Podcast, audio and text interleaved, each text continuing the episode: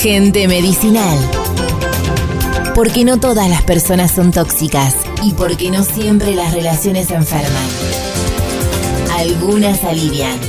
Con ustedes, Ariel Osores.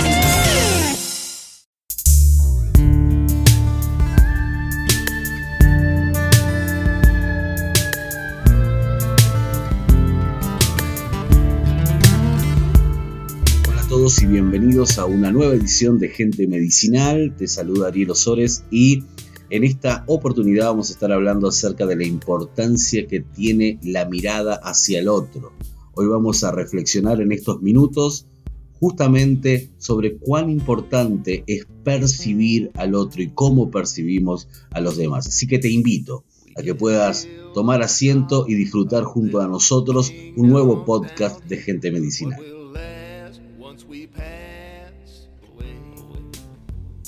Comencé esta aventura de escribir sobre gente medicinal luego de que una pregunta invadiese mi mente.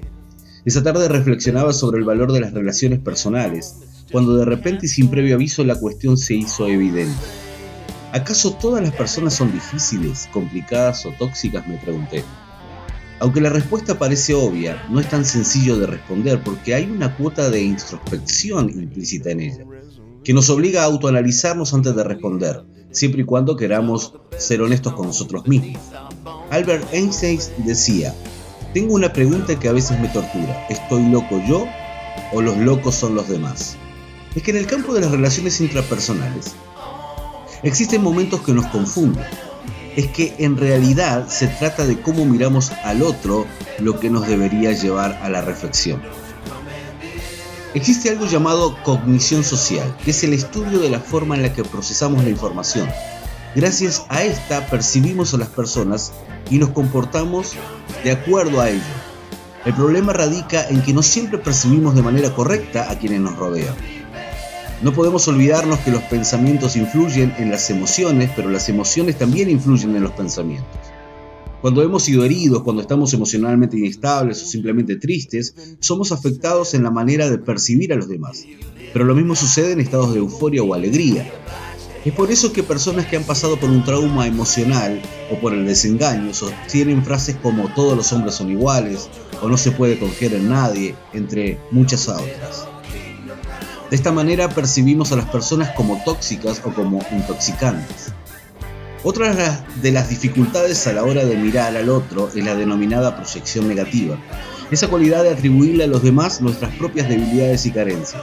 Se proyecta en el otro todos aquellos pensamientos y reacciones negativas que no deseamos hacernos cargo, aliviándonos así la culpa. De esta manera, vemos la toxicidad en los demás sin reconocer la nuestra. Immanuel Kant decía, no vemos a los demás como son, sino como somos nosotros. Nos molestan las actitudes de los demás que reflejan como un espejo nuestras propias carencias. Por tal motivo, lo que incomoda de los otros nos dice más de nosotros que de ellos. Nos perdemos la riqueza de las relaciones significativas o aún el descubrir nuevas y profundas amistades por causa de una mirada disfuncional hacia los demás. Caminamos por la vida en desconfianza sin abrirnos a posibles experiencias y de a poco vamos sucumbiendo en las profundidades de la soledad. En este punto es imprescindible que tomemos la rienda de nuestras emociones, eligiendo tener una mirada optimista de las personas. No me refiero a un optimismo ciego, sino más bien a la posibilidad de abrirnos a nuevas experiencias con las personas. Como hemos visto en otras ocasiones, es por medio del otro que yo mismo puedo recibir un sinnúmero de estímulos medicinales. En el reconocimiento del otro como semejante pero distinto, medicinal y paliativo, es que encontramos la sanidad emocional que tanto anhelamos somos desafiados continuamente a relacionarnos, ya no con una mirada de desconfianza, sino con la intencionalidad de abrirnos, a fin de generar una simbiosis. Nuevamente, en ese sentido, somos nosotros quienes decidimos qué, quién y cuánto nos afectará los contratiempos que se produzcan en las relaciones. Jesús dijo, si alguien te da una bofetada en una mejilla, ofrecerle también la otra mejilla. Si alguien te exige el abrigo, ofrecerle también la camisa. Dale a cualquiera que te pida y cuando te quiten las cosas no trates de recuperarlas. Lucas capítulo 6, 29 y 30.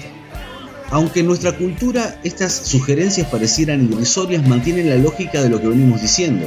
Porque solo aquel que puede poner la otra mejilla o dar la camisa y no intentar recuperar lo perdido es dueño de sí mismo. Ha logrado vencer sus emociones y aunque haya dado más de lo que esperaba, nunca salió de su eje, perdiendo el control emocional.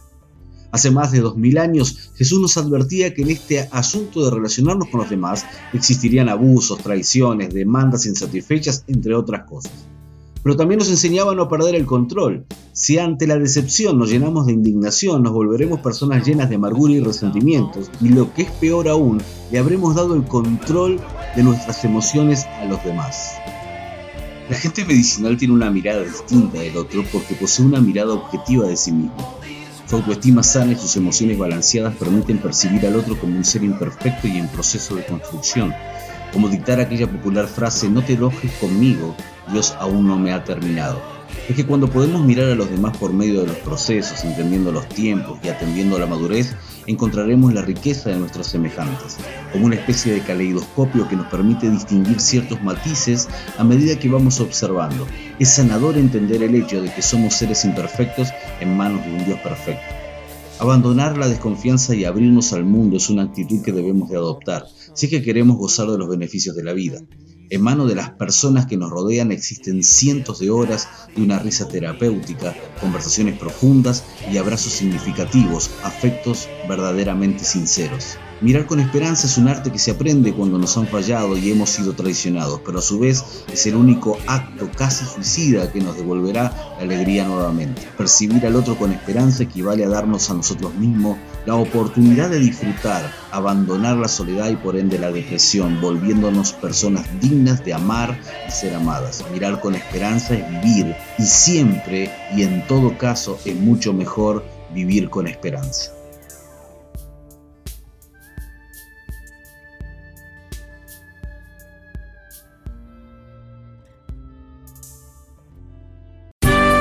Visita nuestro blog www.arielosores.com y sé parte de nuestra comunidad. Te esperamos la próxima semana con un nuevo podcast de Gente Medicinal.